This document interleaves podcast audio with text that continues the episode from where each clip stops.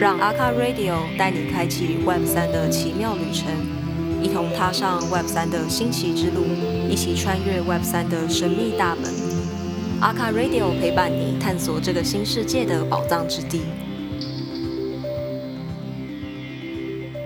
好，大家晚安，好久不见。我们今天是改版过后的阿卡 Swap AMA 的第一场阿卡 Radio，大家晚安，嗨，阿乱老师晚安，Hello，大家晚安。阿乱老师是我们今天的语坛人啊，然后我们今天这一场来来宾是宋恒，现场朋友大家好，你好你好，很很高兴今天邀请到大内来跟我们聊聊跟 AR 相关的问题，一些未来，尤其是他跟。呃，Vision Pro 之间的结合。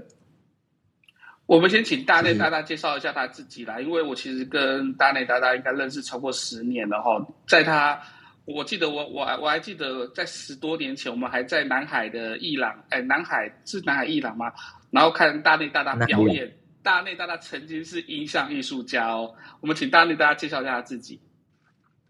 哎，Hello，哎，各位大家好，我是如木创新的宋恒。本名是宋恒，那广告圈或是创意圈的朋友叫我大内，那个内向的内。OK，那如果今天是聊 NFT、聊 Web 三的话，我可以聊十天十夜，而且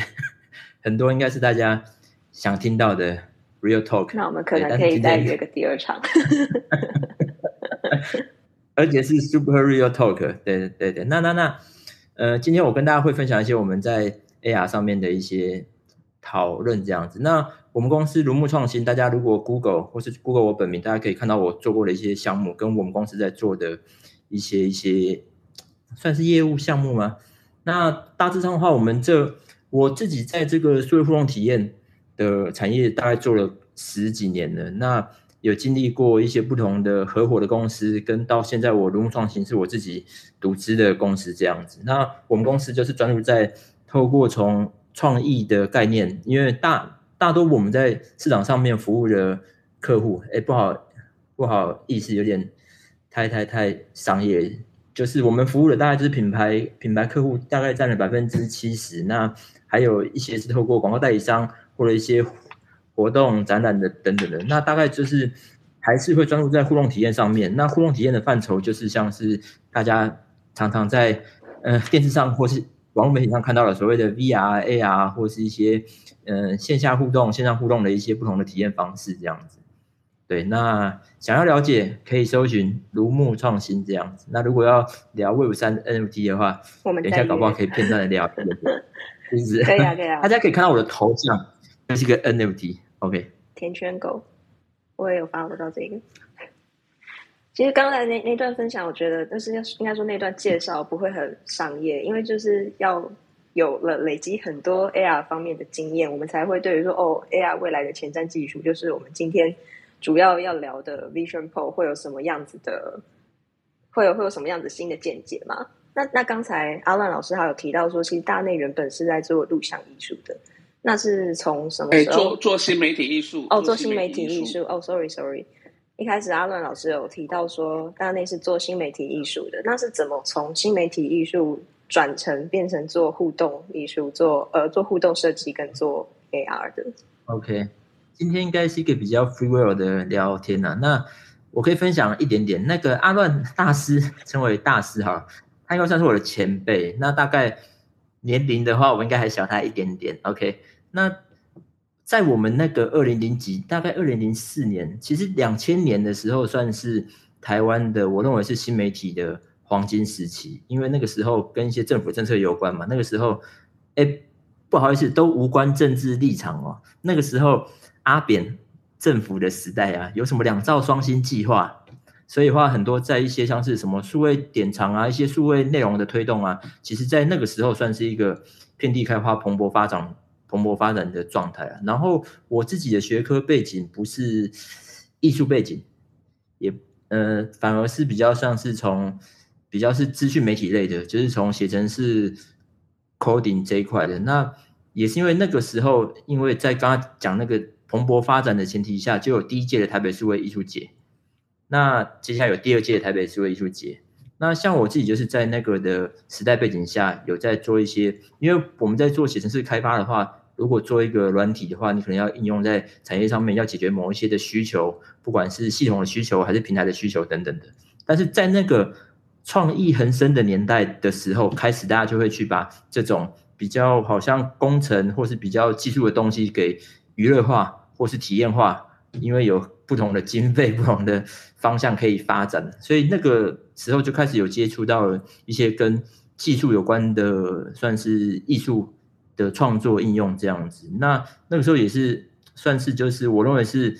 嗯，时势造英雄，不能讲自己是英。英雄啊，但是就是运气很好，就是呃会写一些程式，然后会做一些这种好像在新媒体艺术上的整合这样子。那那个时候就几次的这种比较比较像是国内外的艺术节的入围啊。然后其实我觉得专职艺术家很可怜，我我以前就很辛苦啊，不能讲可怜。就是哎，我们大概不外乎就是哎，做作品参展拿公部门的补助，文化部啊，然后当当时在做文件会啊，那国外的参展啊，那拿一些奖项回来啊，然后有一些创作啊等等的，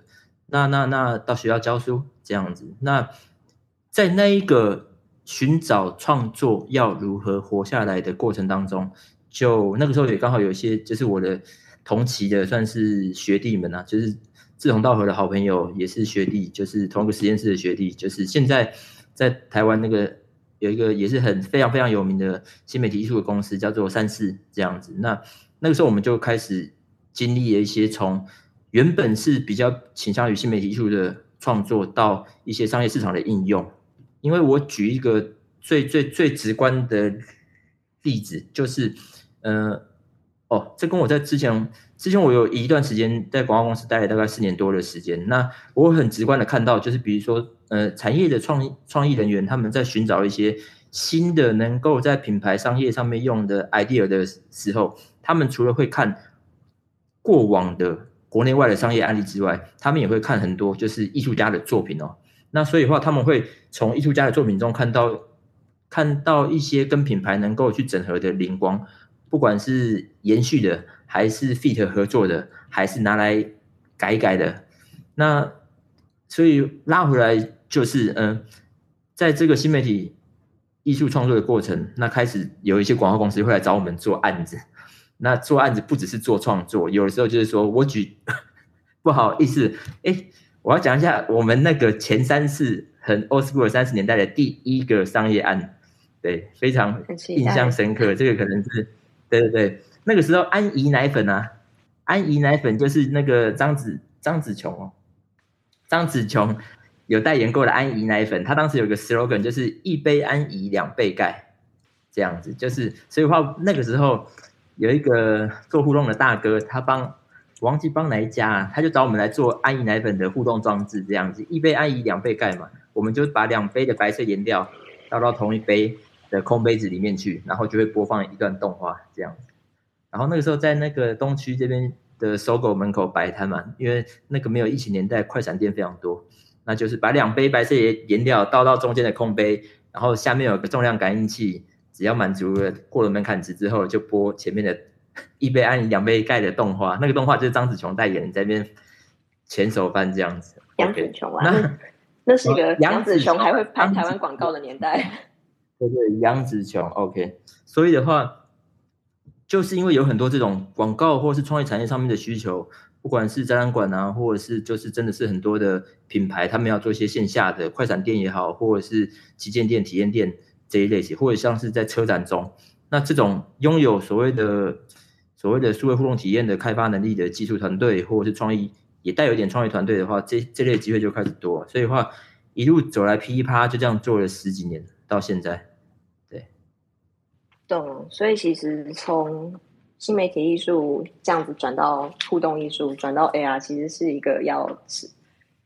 讲的现实一点，其实是一个要吃饭的过程。但但好像我我觉得，其实它也延续了一开始你们想要做艺术的的初衷，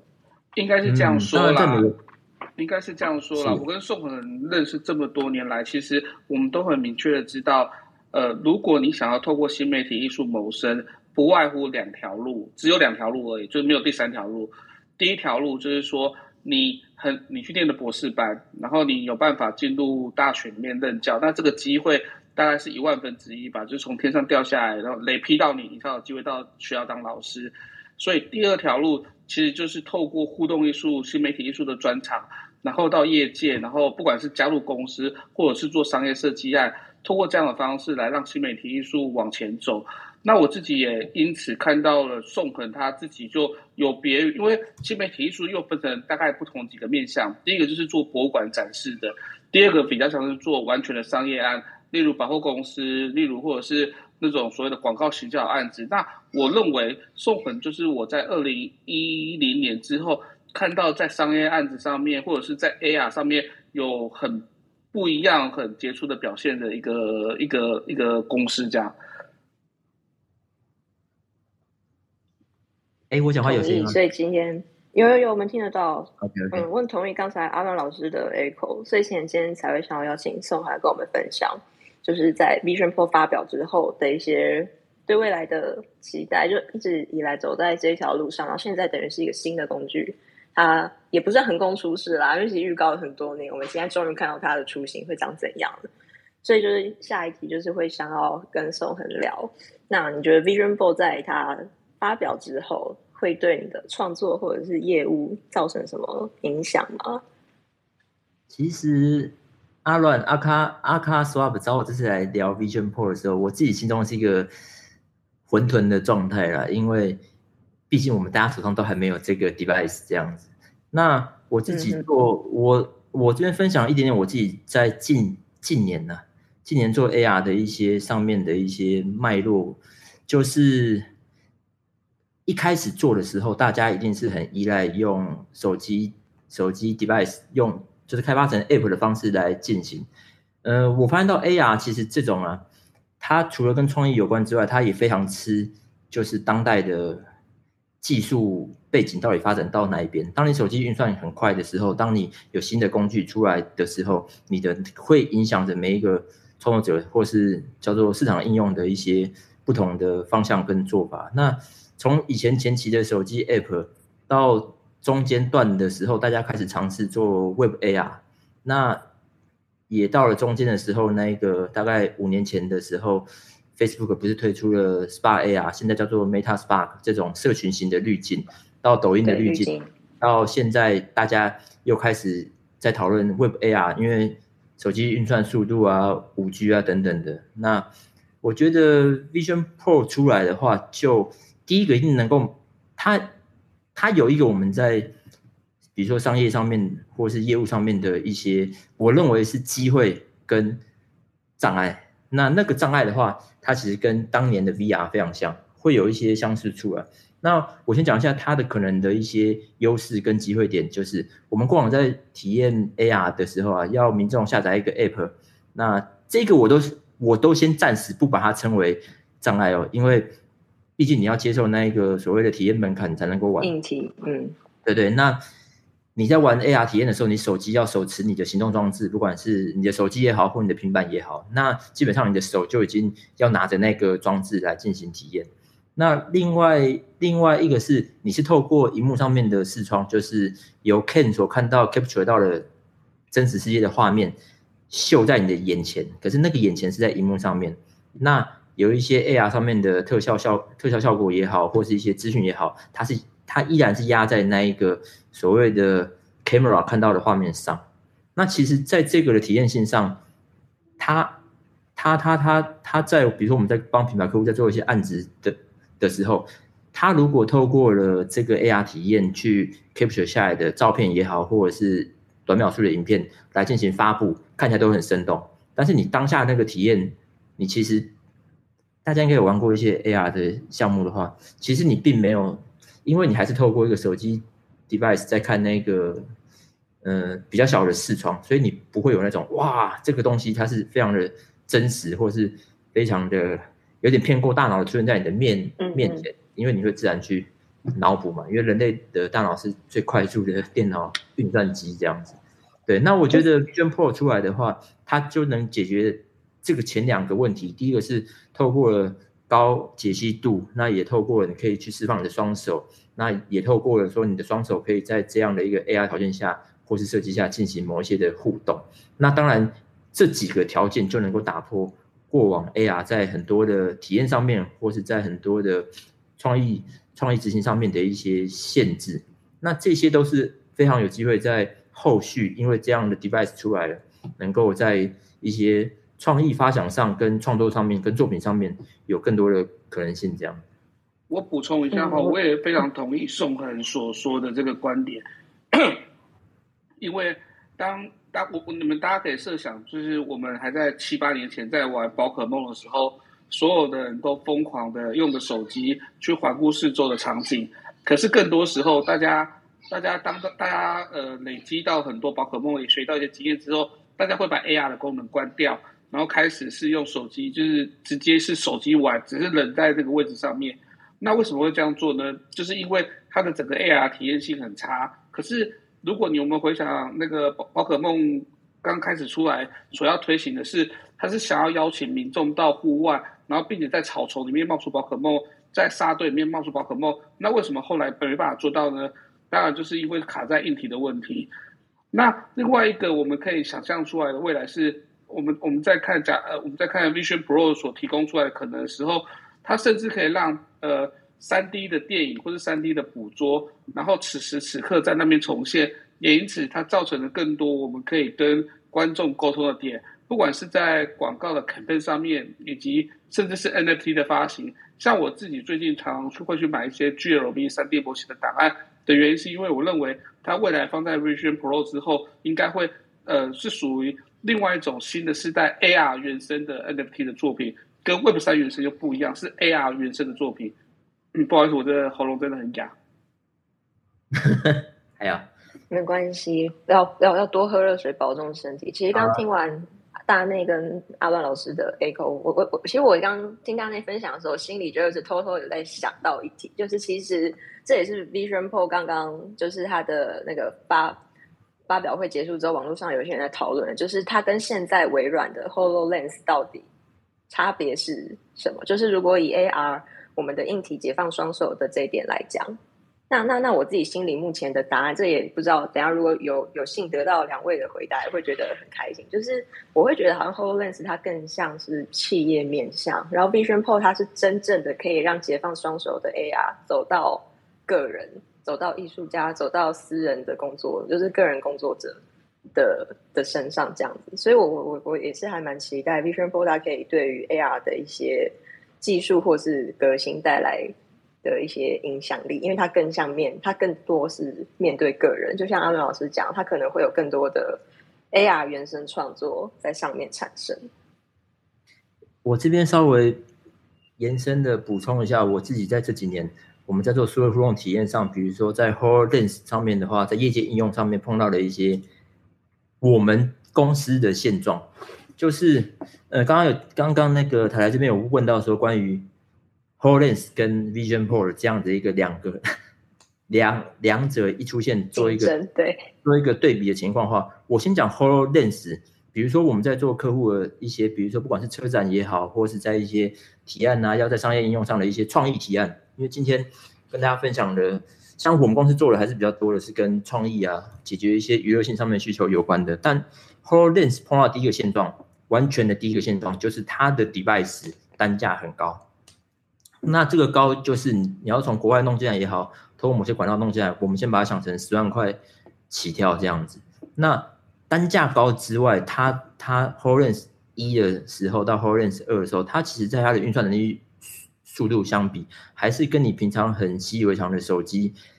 差异蛮大的。那另外一个是，它其实在它的显像上面的解析度跟它的可视范围都还是有一些限制。如果大家看了 Hololens 的宣传影片，跟你实际上参与体验的话，都会有一些这些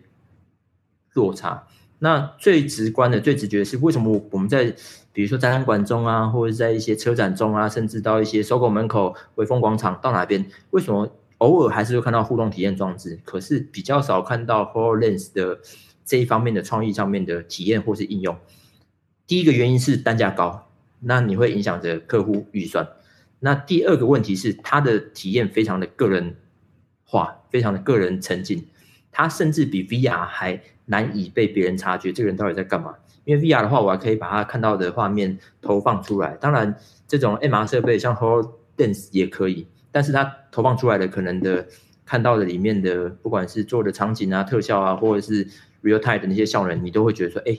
好像很差强人意，投出来可能不好看。那第三个是它的续航力也很低，你可能连续使用一小时内或是一小时半内，你就要充电。那你所以的话，你在做任何的商业市场应用的话，你不可能只有一台充电嘛？你可能要二到三台，要一天站八小时，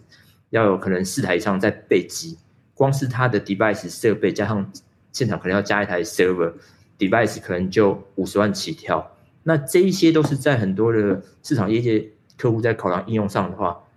会有很多的叫做我认为是使用门槛，也包含的是 Hololens 没有这么的忽然间叫我用啊，或是忽然间叫我妈用啊，它应该是用不动。对，因为它有很多的学习过程，包含了手势，包含的是，哎，你要点哪边看哪边，或者是他眼睛歪了，他没有看到它的它的显示范围等等，所以也是因为这样的话，大多在 Hololens 的实际应用的话，要么第一个就是公标案，要么第二个就是很多呃比较少数的企业，他们有一些在比如说企业内训的一些要新的体验方式，或者要一些呃比如说像是在像。有一些开发，他们在比如说在做一些，比如说呃现场的 device，或他们本来就有一些要做操作学习上面的安全教育训练等等的，他们会他们会使用到了。那所以话，刚刚提出的那些，它的 device 跟它的一些功能跟价格上面的障碍，因为像我们早期我们公司大概在五年前的时候，Hololens 一刚出来的时候，其实我们很多的创业提案会把 Hololens 考量进去，然后提案给客户。那确实有些客户有用，对，在我们官网上可以看到一些案例。那确实，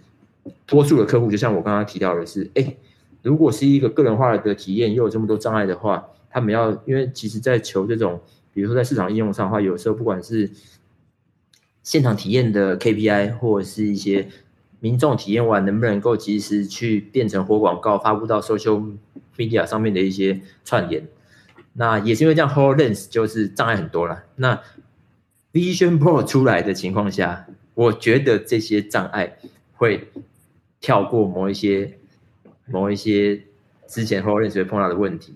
第一个就是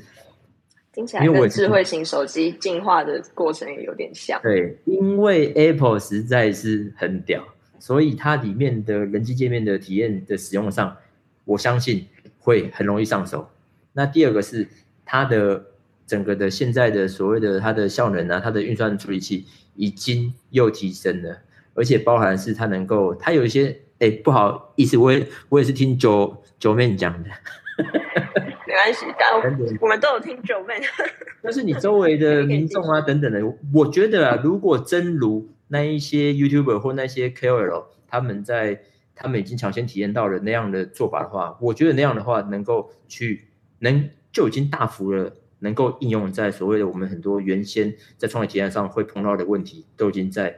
现在的功能上面能够被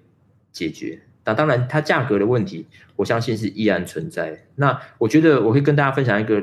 我认为还是十四兆英雄，它它有可能一个市场的利多点，就是因为它新。那它一出来的时候，很多的品牌也好，或者是展馆也好，或者是创作也好，大家会跃跃欲试，想要抢先说，哎。因为在每一个时代下都有它的所谓的 key word，像早期的三 D 列印啊、三 G、四 G、五 G 啊、无人机啊、NFT 啊、区块链呐，就是各种各样的媒体话题下的新宠儿。那我觉得 Vision Pro 这样的新的 device 当开始能够拿到或是买到的的时候，应该会有很多的市场机会会在抢第一波这样。就像现在那个 Chat GPT，大家好像比较没有这么的每天放在。放在嘴边讲这样子，那我相信 Vision Pro 接下来可能会有一些媒体上面的热度。那确实很多的商业案子，他们都是在抢这些媒体话题性这样子。嗯，明白。所以，所以其实原本就有 AR 底子的人，我我认为啦，原本就有 AR 底子的人，在进到 Vision Pro 做他的原生内容，应该会比很多要嗯抢新鲜话题进去的人要再容易很多。嗯。所以明年四月应该就会是一个另外一个对于艺术创作者来说的机会。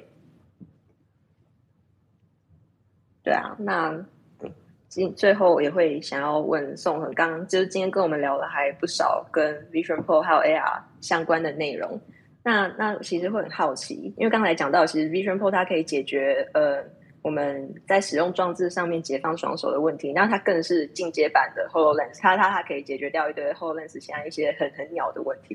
那那想问大内这边会不会是心里有没有一个想象，就是在你拿到 Vision Pro 之后，第一个想要在它上面实现的 AR 应用会是什么？这个问题很好哎，这个问题很好，我其实心中没有答案。那像这是个充满梦想的问题。呃，我觉得对于我自己自身而言，一定会有叫做以一个接案公司，一个 project base 的接案公司的话，一定会有，一定会有多了很多新的提案的机会，去解决原本的 VR 跟 MR 没办法解决的问题，或者去优化那些的创意体验。那这个我觉得就没有什么好说了。那但是像比如说我们公司自己之前有出一个 app，那个 app 叫做 NFT 一横 ART，但是 AR 是大写，T 是小写，NFT Art，它那个 app 强调 AR。厦门大大是麦克风没有开啊？真假的？我我没有啊，我我听得到，我听得到哎。还是你的喇叭坏了？阿 能听到吗？OK。那那个 NFT art 的 app 的话，它就是它其实很简单，它就只是去你开启那个 app，你去，但是那个 app 要付费了。那你开启 app 之后，你去把你的 OpenSea 的账号输入的话，它会去你的 ID 上面去捞你所有持有的 NFT，那把你的 NFT 能够透过很像个人一样的方式，去在你的空间或是在任何一个环境中，去用 AR 方式挂在墙上。放大、缩小、换画框等等，那它就是一个比较有趣，能够去展现你呃持有的 NFT，跟去宣传、跟分享你 NFT 的一个方式。它也是透过 AR、AR 的概念来做。那你不要看这个这个 App 哦，我刚刚讲那样的功能，它一它一个月啊，还是能够帮我赚几千块哦。我觉得是真有赚钱的就是好工具。对对对，他就像一个，哎。完全没有下任何广告费哦，我只是挂在 Apple Store 上上面哦。对，那就它代表这个是有需求的啊，这个应用。所以的话，我也在去思考说，哎，应该会有一些在如果，但是还不知道它现在开发 App 跟 Vision Pro 的整个的相容性跟它的适应状态这样子。所以的话，应该会去想想一些，就是在在在这种。比较是日常体验上面，然后有一些应该不会去开发那一些跟怎么讲过度市场竞争的一些应用，比如说 AR 的 game 等等，但是会会从一些比较像是，对吧？其实我要讲的就是会把 NFT art 这一种，就是哎小额，虽然它的叫做市场用户可能没有这么多，可是它却能够去提供某一部分的精准用户，他们能够愿意去。付费下载，或者是透过免费使用下载，再来做一些价值的叫做导购这样子的一些有趣的做法，这样明白，就是它比较不会是大型的商业取向，就它可能就不会是互动，它可能就不一定是会参与到客户的互动设计，它它更多会是你们自己私人开发的一些一些小些从原生更像产品体验的角度来做一些开发，这样子明白。可以期待明年四月会有各式各样的如木的新的产品上线。